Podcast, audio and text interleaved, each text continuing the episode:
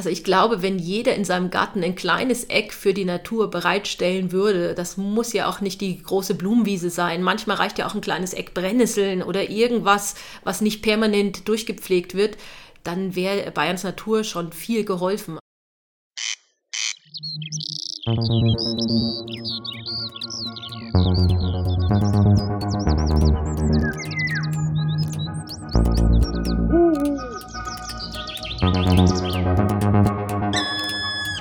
Ausgeflogen. Menschen im Naturschutz.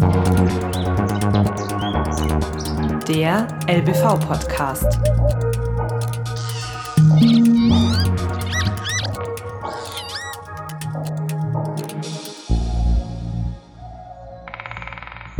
Herzlich willkommen zu Ausgeflogen, der LBV-Podcast. Ich bin Stefanie Bernhardt, Pressereferentin beim LBV und gemeinsam sind wir unterwegs im ältesten Naturschutzverband Bayerns. Wir haben März, die ersten Knospen sprießen, die Sonne scheint wieder und es zwitschert in Bayerns Gärten.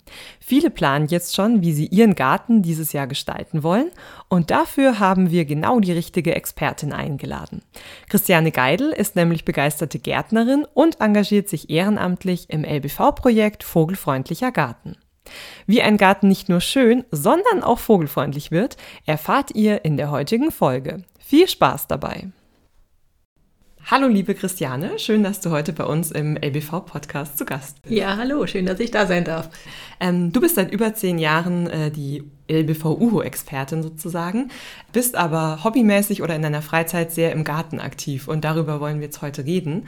Und dann wäre schon meine erste Frage, wann hast du denn mit dem Gärtnern angefangen? Ich glaube, ich bin schon seit seit ich denken kann, irgendwie im Garten aktiv, also ähm, quasi beeinflusst von meinen Eltern, von meinen Großeltern. Wir haben immer einen Garten gehabt, wir haben immer äh, angebaut, selbstversorgermäßig. Äh, ja, meine Mutter hat Blumenrabatten gehabt oder hat sie nach wie vor. Da, da wächst man einfach damit auf und äh, hat das dann im Kopf. Und ähm, wie ist dann dein eigener Garten so gestaltet? Wie kann man sich den vorstellen? Also erstmal ganz anders als der von meinen Eltern.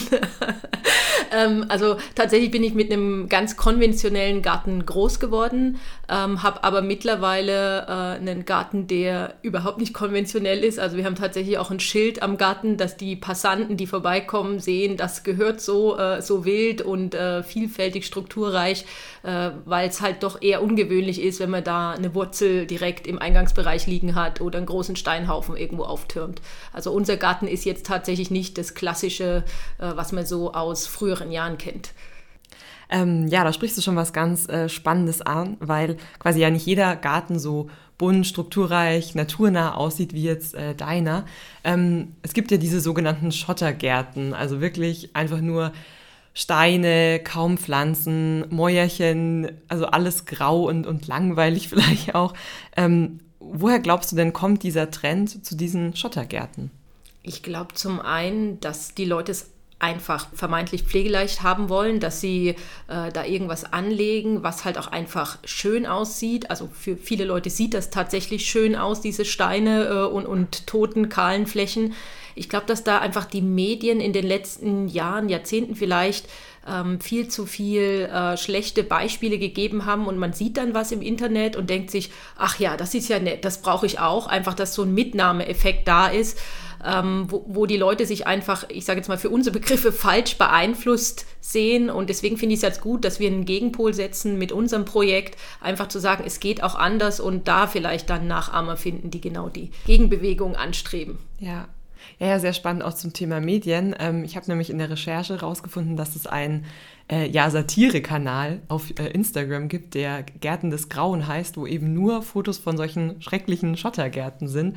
Ähm, und ja, die eben Einsendungen bekommen von eben diesen Beispielen. Und ähm, ich habe mich da auch gefragt, ob ja, vielleicht einfach Menschen so ein bisschen das einfach ordentlich und aufgeräumt haben wollen. Aber was, was könnte das für Gründe haben, so ganz praktisch? Also puh.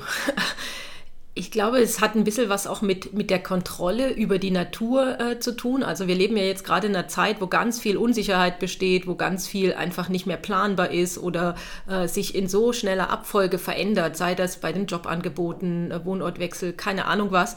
Und wenn man halt, ich sage jetzt mal so einen Steingarten, Schottergarten hat, den kann man kontrollieren. Ne? Also der ist, äh, da habe ich die Macht über das, was, was ich dorthin schütte oder, oder ähm, ja, gestalte.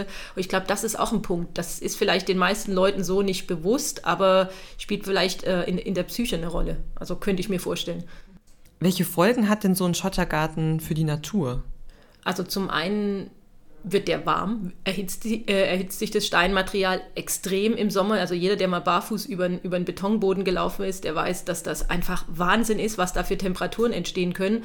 Ähm, das heißt, dass rundherum alles, was da angrenzt an diese Schotterflächen, auch von dieser Hitze beeinflusst wird. Und das hat einfach schon mal negative Auswirkungen auf die Pflanzen, die da wachsen, auf kleinere Tiere. Unabhängig davon leben auf diesem Schotter aber auch fast keine Tiere mehr. Also Pflanzen, vielleicht ein Unkraut, was sich da irgendwo ansiedelt. Also ein Unkraut im Sinne von, ich würde es nicht als Unkraut bezeichnen, aber was die Schottergärtner als Unkraut bezeichnen. Ähm, und das ist einfach eine lebensfeindliche äh, Umwelt, ein lebensfeindlicher Garten. Da gibt es einfach keine Vielfalt mehr, keine ja, Diversität. Das ist tatsächlich ein Problem. Also so ein Garten, der nur aus Schotter oder Gabionen äh, oder mit Folien abgedeckten Flächen besteht, der bietet halt einfach keinerlei Lebensraum mehr für alles, was uns vielleicht im ökologischen Sinn wichtig ist.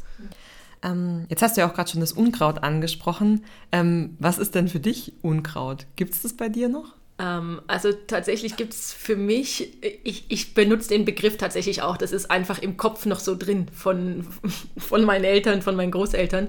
Aber für mich ist, ist ein Unkraut äh, tatsächlich was, was ich als störend empfinde oder was ich so ähm, breit macht, Quecke zum Beispiel, also was andere Pflanzen, die ich gerne hätte oder die ich fördern möchte oder, oder Biotopstrukturen, was die zunichte macht oder überwuchert.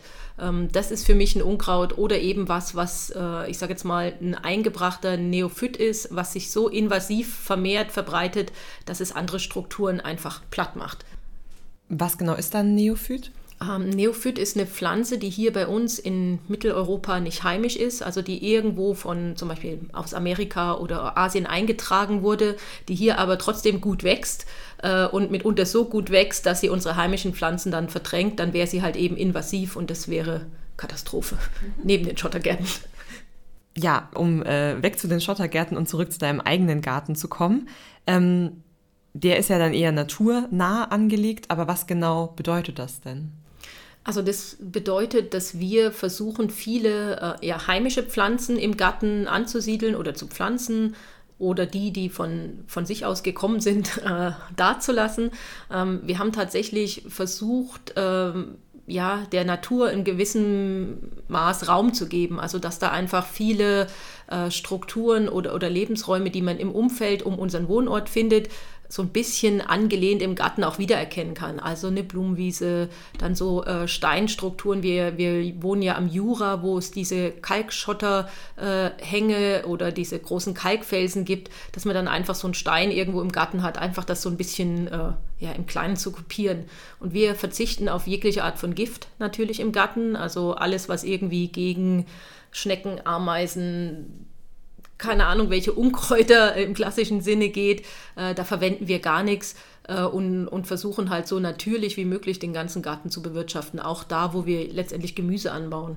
Und ähm, welche Pflanzen eignen sich dafür dann besonders gut? Eigentlich alles, was man sich so vorstellen kann. Also wenn man einen Spaziergang äh, rund um seinen Ort oder durch sein Dorf oder seine Stadt macht, da sieht man ja schon, was, was da an den Wegrändern wächst, was da blüht. Das eignet sich im Prinzip alles. Das sind, das sind alles Pflanzen, die an den Standort angepasst sind und die auch mit den Gegebenheiten klarkommen. Aber man kann natürlich auch spezielle Beete anlegen, also Trockenbeete, für Pflanzen, die eher so einen ganz mageren Standort brauchen. Da kriegt man mittlerweile im Fachhandel auch äh, gutes Saatgut oder gute Pflanzen dafür, sodass man eigentlich ja, seiner Fantasie freien Lauf lassen kann. Man kann eigentlich alles gestalten, was irgendwie denkbar ist. Ähm, wenn ich jetzt aber nicht so fit in Artenkenntnis zum Thema Pflanzen bin, also wenn ich jetzt ne, den besagten Spaziergang von dir mache, aber mich einfach nicht auskenne und das jetzt gar nicht auf meinen eigenen Garten übertragen könnte, ähm, gibt es da irgendwelche Tipps, wie ich dann die Entscheidung im Gartencenter besser treffen kann? Grundsätzlich würde ich empfehlen, dass eine kleine Gärtnerei immer besser ist, also wo man auch einen direkten Ansprechpartner hat und eine fachkundige Beratung kriegt. Äh, und da ist es so, dass mittlerweile in ganz vielen Gärtnereien Sortimente von zumindest bienenfreundlichen Pflanzen angeboten werden. äh, die tatsächlich auch äh, zumindest den Tieren nützen, die, ich sage jetzt mal, mit vielen Nektarquellen oder Pollenquellen klarkommen. Also viele unserer Hummeln zum Beispiel gehen auf solche Pflanzen oder Schmetterlinge auch. So könnte man zum Beispiel einsteigen. Die Blüten sollten ungefüllt sein und sollten eben ein entsprechendes Angebot an Nektar und Pollen haben. Aber das kann dann eben der Fachhändler äh, nochmal gut erklären, wenn es nicht eh schon am, am Schildchen irgendwo dran steht. Ähm, was genau sind denn dann ungefüllte Blüten? Ähm, ungefüllte Blüten sind eigentlich relativ äh, ja, einfache Blüten. Wenn man es ganz plakativ beschreibt, in der Mitte gibt es einen Blütenpunkt und außenrum Blütenblätter. Ganz einfach äh, beschrieben, so wie man es vielleicht im Kindergarten mal gezeichnet hat. Und eine gefüllte Blüte wäre dann zum Beispiel die klassische Rose, wie man es aus dem, aus dem, jetzt war erst Valentinstag, wie man es kennt, also wo wirklich Blütenblatt an Blütenblatt ist, wo, wo man einfach sieht, da ist nichts an, an Pollen, also in, in der Mitte drin, wo, wo irgendein Schmetterling, eine Biene irgendwas noch finden könnte. Jetzt unabhängig von den Pflanzen, welche Bausteine oder Bereiche braucht denn so ein naturnaher Garten? Also brauchen klingt immer so, als wenn es Vorschriften gibt, was man, was man da haben muss oder äh, haben sollte man kann wirklich machen, was man möchte. Es wäre halt schön, wenn man ganz viele vielfältige Strukturen schafft. Also einen Asthaufen, einen Steinhaufen, mal einen schattigeren Bereich, vielleicht ein kleines Gewässer, sei es ein Teich oder einfach nur ein kleines Schlammloch, äh, einfach Strukturen schafft, die ganz abwechslungsreich sind. Also desto mehr, desto besser. Das, das wäre tatsächlich das, was so ein Garten äh, ausmacht. Ähm, ja, jetzt haben ja die meisten Gärten, würde ich sagen, das Ziel, besonders ästhetisch und hübsch auszusehen. Ähm, das, was du jetzt beschrieben hast, klingt einfach ein bisschen wilder, kann aber ja trotzdem auf seine Art total schön sein und vielfältig. Ähm, was sieht denn irgendwie schön aus, bringt aber der Artenvielfalt nicht so richtig was? Also wo herrschen vielleicht auch Mythen? Ich habe irgendwie eine schöne Blume im Garten und denke, da helfe ich irgendwie der Natur, aber eigentlich bringt es der Artenvielfalt gar nicht so wirklich was. Also tatsächlich ist es so, dass äh, aktuell gerade ganz viel als Naturgarten oder naturfreundlich verkauft und angeboten wird, was es in dem Sinne tatsächlich nicht ist, weil das einfach so eine Trendbewegung im Moment ist oder hoffentlich noch mehr wird äh, und die Leute dann alle gerne auf diesen Zug aufspringen. Also was tatsächlich kein Naturgarten ist, ist, wenn man einfach verschiedene Stauden wild durcheinander irgendwo hinpflanzt äh, und das aber trotzdem immer noch permanent äh, zurückschneidet, auszupft, äh, verblühte Sachen wegnimmt, ähm, Samenstände abschneidet, den Boden immer wieder hachelt. Ähm, das sind so Sachen, das hat nichts mit, mit Naturgarten oder naturnah zu tun. Das mag dann vielleicht wild aussehen, weil man es wild durcheinander gepflanzt hat oder weil es vielleicht Zuchtformen sind, die wilder aussehen, aber das ist nicht das, was wir äh, im eigentlichen Sinne meinen mit dem wilden oder Naturgarten.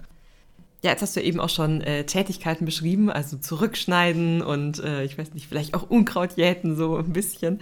Ähm, braucht denn so ein naturnaher Garten mehr Arbeitszeit oder Gartenzeit als ein konventioneller Garten? Ähm, also im Grundsatz würde ich sagen, tatsächlich braucht er weniger. Es gibt Phasen, wo auch ein Natur Garten oder naturnaher Garten Arbeit macht. Also irgendwann muss natürlich trotzdem mal was zurückgeschnitten werden oder Laub äh, von bestimmten Bereichen äh, zusammengehakt werden. Man muss einfach mal schauen, dass da, ich sage jetzt mal so Wurzelunkräuter wie die Quecke, was ich ja vorhin schon mal angesprochen habe, äh, dass die nicht überhand nehmen. Da muss man schon was tun. Aber grundsätzlich ist es so, dass so ein äh, naturnah gestalteter Garten eher so ein Garten für Faule ist. Ich würde sagen, der macht tatsächlich die meiste Arbeit in dem Moment, wo man es anlegt, also wo man sich Gedanken macht, was man da gestalten möchte. Aber äh, grundsätzlich würde ich ihn als viel pflegeleichter und ähm, weniger arbeitsintensiv beschreiben als einen konventionellen Garten. Wenn ich jetzt einen konventionellen Garten habe und dazu nach und nach äh, mich umorientieren möchte, mit welchen ja, Tipps oder an welchen Punkten kann ich denn da gut starten? Ich glaube, man muss sich als allererstes von dem Gedanken verabschieden, dass man sofort von schwarz auf weiß wechseln muss. Also ich glaube, das ist tatsächlich das Problem, was die meisten Leute abschreckt oder auch davon abhält, äh, den ersten Schritt zu tun. Äh, und es kommt tatsächlich auf diesen ersten Schritt an. Also wir haben zum Beispiel bei uns im Garten angefangen, einfach mal kein Rasenmäher zu mähen.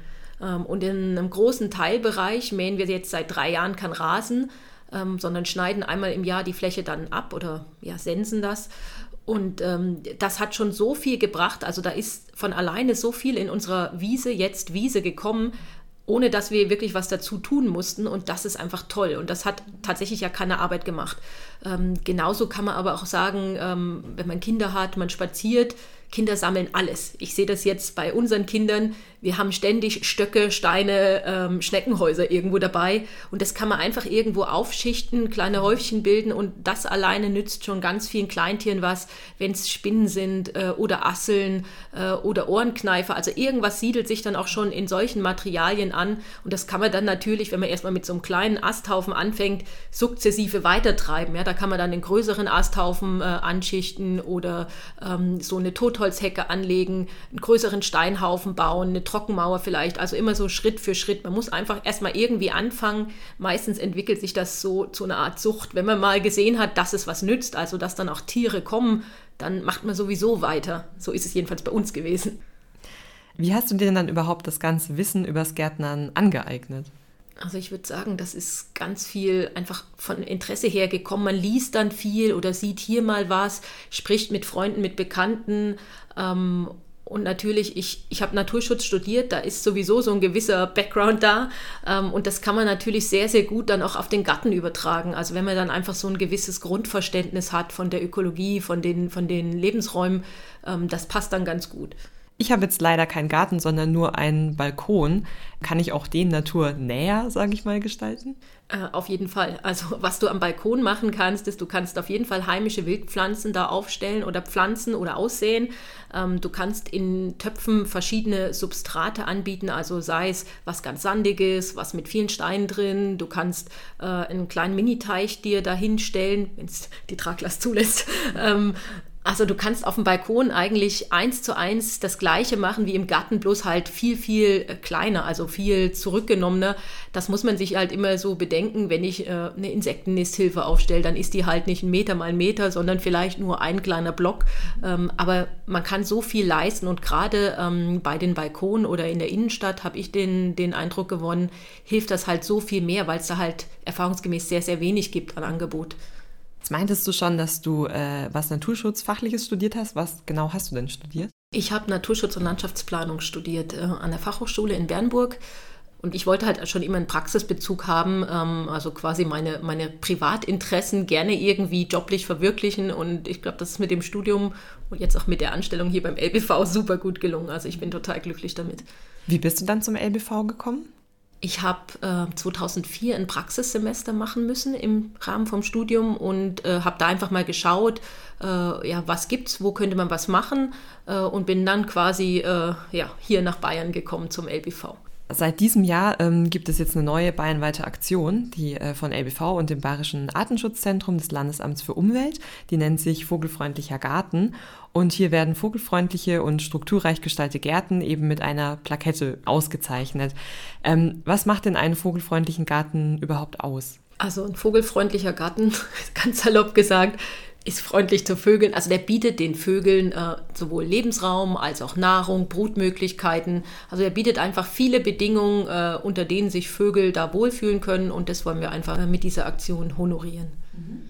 Ähm, der LBV hatte da im Vorjahr, also im Sommer 2021, eine Pilotphase, wo bereits 100 Gärten bewertet wurden.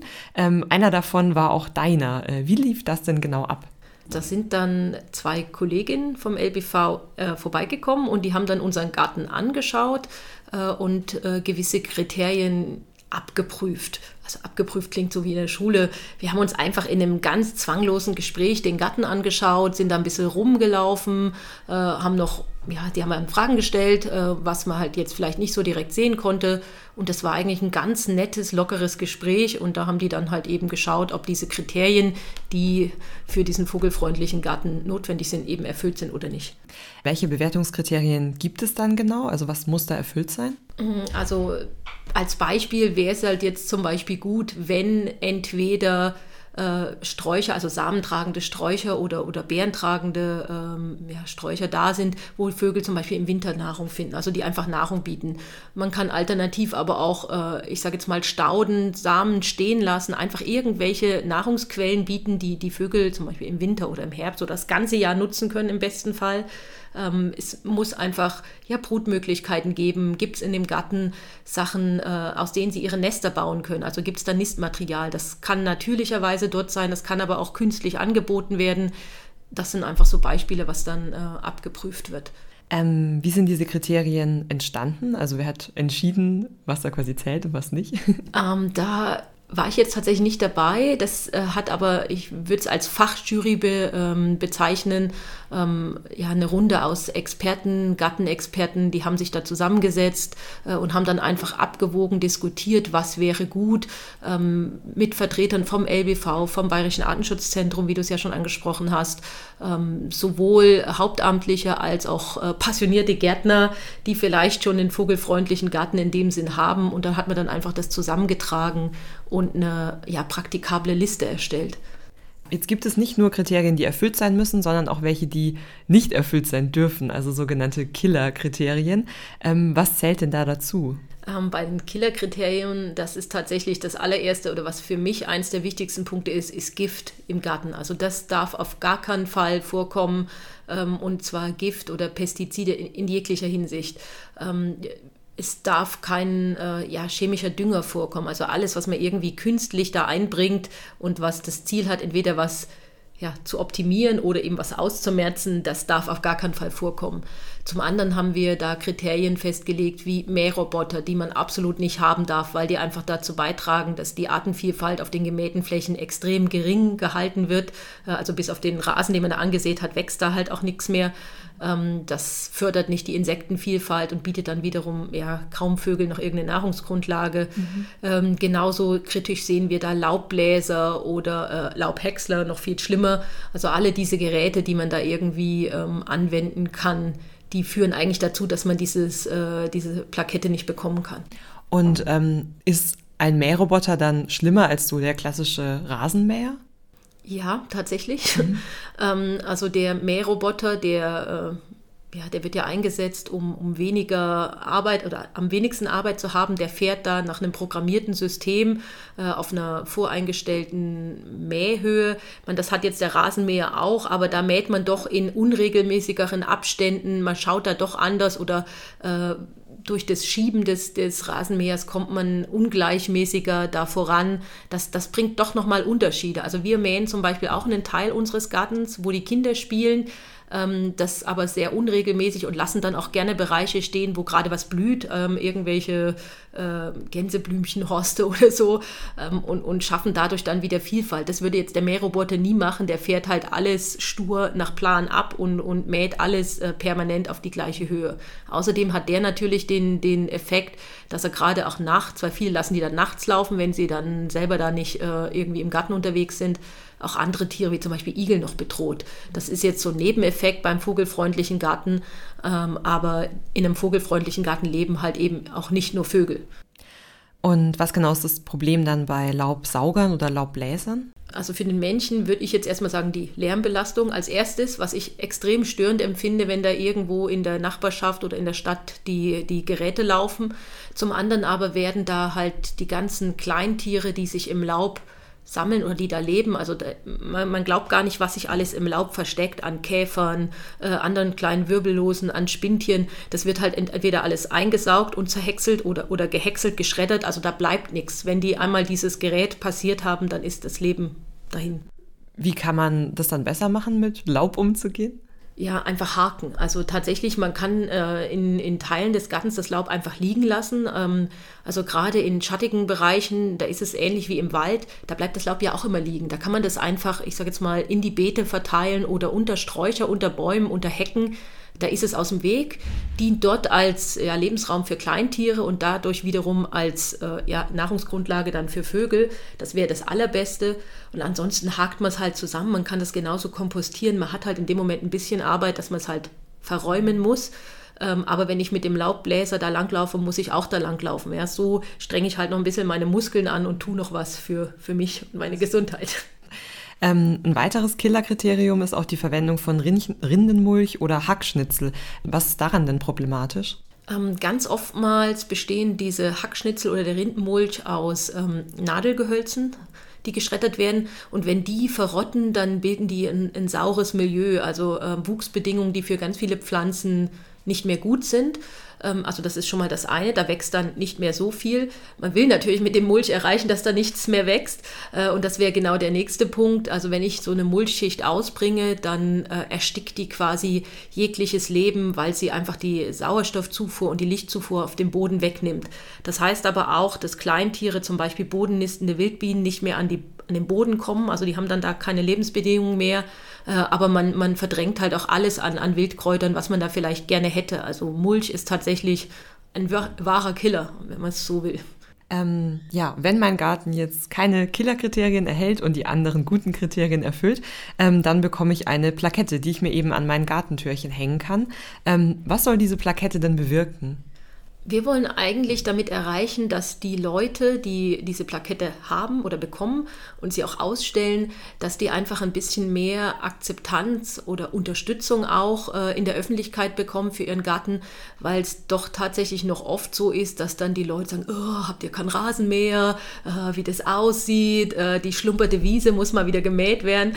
Ähm, einfach, dass die so ein bisschen Unterstützung haben, weil ja natürlich auch durch die Logos vom LBV und vom, vom Landesamt für Umwelt was da abgebildet ist, eine gewisse, äh, ja, offizielle Unterstützung da ist. Also da, da zeigt man einfach, das, was ich hier mache, das hat Sinn, äh, das ist gut, um einfach dann das vielleicht auch nach außen zu tragen. Und ich glaube persönlich, viele Leute fühlen sich dann angespornt, diese Plakette auch zu bekommen und sehen dann vielleicht, was sie in ihrem Garten äh, umgestalten könnten, um, um dann auch äh, ja, gewertschätzt zu werden. Musstet ihr euch dann von euren Nachbarn oder Bekannten auch schon solche Sprüche zu eurem Garten anhören? Also ich muss sagen, wir haben, wir haben tatsächlich sehr coole Nachbarn, ähm, aber wir haben sehr hohen äh, Passantenverkehr am Garten. Deswegen haben wir auch schon im Vorfeld ein Schild gehabt, dass der Wildwuchs so gehört, weil das für die Bienen ist. ähm, ja, also ja, bei uns ist es auch so gewesen. Tatsächlich ist es in, in vielen Orten so, dass dieses klassische typisch deutsch durchgepflegte, durchdesignte einfach in den Köpfen der Leute ist. Und sobald es dann irgendwie wild wird, dann äh, kommen die Leute nicht damit klar. Ähm, jetzt sucht der LBV ja nicht nur Gärten, die er als vogelfreundlich auszeichnen möchte, sondern vor allem auch Ehrenamtliche, die Lust haben, Gärten zu bewerten. Also es ist ja auch deine Tätigkeit äh, in dem Projekt, dass du eben ehrenamtlich Teil einer Gartenjury bist. Das sind eben immer diese Zweierteams, ähm, die dann Gärten in der, in der Region, in der Nähe bewerten. Ähm, wer kann hier denn mitmachen? Grundsätzlich kann da jeder mitmachen, der erstmal Spaß dran hat, sowas machen zu wollen ähm, und der vielleicht ein gewisses Grundverständnis für, für Ökologie, für Pflanzen, für Tiere, für Vögel mitbringt. Ähm, man muss aber tatsächlich kein Experte sein, man muss nicht studiert haben, man muss auch keinen eigenen Garten haben, äh, sondern einfach so ein bisschen offen sein für die Ideen äh, des naturnahen Gärtnerns. Ähm, und dann kann man, dann wird man geschult, wenn man sich bewirbt äh, und dann sollte das funktionieren. Also wenn man offen ist und Interesse hat, glaube ich, kann da jeder mitmachen. Und möchte ich an der Stelle vielleicht auch nochmal wirklich ermutigen, dass, dass man sich meldet. Also das ist nicht wie in der Schule, dass man da irgendwie äh, fünf und durchgefallen, sondern also wir freuen uns über jeden, der Interesse hat und der mitmacht. Und wir sind auch alle ganz nett und, und lieb und es ist super im Team unterwegs zu sein. Also es macht wirklich unfassbar viel Spaß. Ähm, deswegen kann ich es nur empfehlen. Wie sehen diese Schulungen dann aus für die Gartenjury? Mhm, also es wird für die Gartenjury eine Präsenzschulung geben, wo man sich dann trifft mit, mit anderen Interessenten, aber auch mit schon geschultem Personal, die dann ihre Erfahrung weitergeben. Da wird man dann erstmal in die ganzen Kriterien eingewiesen, kriegt auch Beispiele gezeigt und schaut sich dann auch einen ja, Mustergarten, nenne ich es jetzt mal, an, dass man einfach nochmal live und in der Praxis äh, probieren und, und üben kann. Äh, und dann geht es halt irgendwann los. Aber da man ja zu zweit immer einen Garten bewertet, ist es auch nicht so, dass man dann Angst haben muss, weil äh, ja, man ergänzt sich dann eigentlich sehr, sehr gut, sodass das wirklich ja, funktioniert. Was gefällt dir dann am besten an deiner ehrenamtlichen Tätigkeit als Gartenbewerterin? Ich finde es total spannend, mit Menschen zusammenzukommen, äh, auch Menschen, die ein gleiches Interesse haben. Weil oft ist es ja so, dass man doch noch relativ äh, alleine dasteht mit so einem, äh, ich sage jetzt mal, außergewöhnlichen Garten. Und dann trifft man eben andere gleichgesinnte Verrückte, die da irgendwie sich für die Natur einsetzen. Und das ist immer super herzlich, es ist super nett, super schön. Man sieht die Gestaltungselemente, kriegt vielleicht auch neue Inspiration. Äh, ja, keine Ahnung, das hat mir tatsächlich im letzten Jahr, ich war ja Teil der, der Jury in, diesem, in dieser Vorstudie quasi. Ähm, das hat mir sehr viel gebracht, einfach zu sehen, okay, was könnte ich bei mir doch noch anders machen? Was hat derjenige? Ach ja, das ist leicht umzusetzen, das ist eine gute Idee. Und eben das mit den Leuten äh, sich austauschen, neue Kontakte knüpfen. Das war toll. Jetzt könnte man ja sagen, dass äh, Gärten jetzt nicht den größten Teil der, der Fläche in Bayern ausmachen und ähm, irgendwie Wälder oder Kulturlandschaften ähm, prägen unsere Artenvielfalt viel, viel stärker. Also man könnte ganz ketzerisch sagen, was bringt es jetzt, wenn meine paar Quadratmeter Garten da naturnah gestaltet sind? Ist es nicht ein Tropfen auf den heißen Stein? Wie, wie schätzt du das ein? Also ich glaube grundsätzlich, dass wir mit den Gärten keine Arten grundsätzlich retten werden. Ja? Also das glaube ich tatsächlich auch.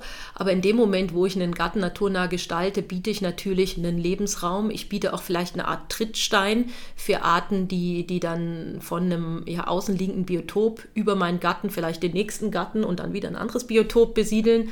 Das, äh, diesen Gedanken finde ich total spannend, weil man muss einfach sich auch mal vor Augen halten, in diesen Garten kann nichts kommen, was es nicht sowieso schon irgendwo in, im Umfeld gibt. Also man, man darf sich da tatsächlich auch keine Illusionen machen, dass man die seltensten vom Aussterben bedrohten Arten äh, in seinen Garten bekommt.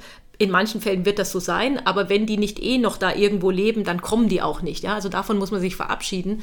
Aber ich glaube, dass grundsätzlich jedes Tier, jedes Insekt, jeder Vogel, den man anlockt, einfach dazu führt, dass man die Natur noch mal mehr wertschätzt, dass man sich daran freut und auch diesen äh, Erlebniswert, den dann der Garten schafft, der gibt einem persönlich extrem viel. Und das, das, äh, das darf man nicht unterschätzen bei den ganzen Artenschutzgedanken. Und man steckt vielleicht auch andere mit an. Auf jeden Fall. Also gerade wenn es dann um, um Beispielarten wie den Schwalbenschwanz zum Beispiel geht, der ist einfach wunderhübsch, der hat eine wunderhübsche Raupe und da ist dann der Nachbar schon neidisch, wenn, man, wenn er den dann nicht hat. So, also da, das, ich glaube, da, da geht schon sehr, sehr viel, wenn man dann so einzelne Highlights doch im Garten hat. Hast du denn dann eine Lieblingsart, die äh, in deinem Garten ab und zu vorkommt? Also wir haben tatsächlich letztes Jahr das erste Mal den Schwalbenschwanz gehabt. Das war super klasse, äh, wie wir dann die ersten Raupen da hatten. Wir haben tatsächlich den Falter nie gesehen. Das war ganz merkwürdig. Aber dann waren da mehrere Raupen in unserer Wiese auf der wilden Möhre und das war super. Also das war super. Wir haben dann beobachten können, wie die sich dann verpuppt haben und dann sind sie an so einen Totholzast gekrochen, haben sich da angeheftet das ist halt einfach klasse, wenn du das so mitverfolgen kannst und ohne, dass du da quasi irgendwas gemacht hast. Ne? Also klar, wir haben ein bisschen äh, Möhre mal ausgesät, aber sind einfach von alleine da gewesen und das ist, ja, da, da freut man sich einfach nur. Ja, hättest du denn dann einen Wunsch, wie Bayerns Gärten in, in Zukunft aussehen könnten? Also ich glaube, wenn jeder in seinem Garten ein kleines Eck für die Natur bereitstellen würde, das muss ja auch nicht die große Blumenwiese sein. Manchmal reicht ja auch ein kleines Eck Brennnesseln oder irgendwas, was nicht permanent durchgepflegt wird dann wäre Bayerns Natur schon viel geholfen. Also äh, wenn es Rückzugsorte gibt für was auch immer, wenn es Igeldurchschlüpfe gibt in den Zäunen, dass einfach äh, die Natur überhaupt einen Weg finden kann, sich da wieder breit zu machen, das, das wäre einfach super. Also ich sag mal so, wenn jeder in seinem Garten ein kleines Biotopelement irgendwie anlegen würde, dann wären wir in der Summe richtig gut dabei beim, beim Artenschutz im Garten. Danke dir. Ja, vielleicht werden da noch ein paar Gärten mehr zu kleinen Naturschutzgebieten. Hoffentlich. Vielen Dank für das schöne Gespräch. Ja, danke auch dir. Und ist euer Garten vogelfreundlich? Wenn ihr Teil der LBV Gartenjury werden möchtet, könnt ihr euch jetzt online anmelden unter www.vogelfreundlichergarten.de. Die Schulungen für GartenbewerterInnen werden im März und April in jedem Regierungsbezirk angeboten. Online findet ihr auch alle Informationen zum Projekt, viele Tipps zum naturnahen Gärtnern und die Möglichkeit, euren eigenen Garten für die kostenlose Bewertung anzumelden. Vogelfreundlicher Garten ist ein Gemeinschaftsprojekt vom LBV und dem Bayerischen Artenschutzzentrum des Landesamts für Umwelt. Wenn euch diese Folge gefallen hat, empfehlt sie gerne weiter. Außerdem freuen wir uns über Bewertungen auf Spotify oder iTunes. Bis zur nächsten Folge.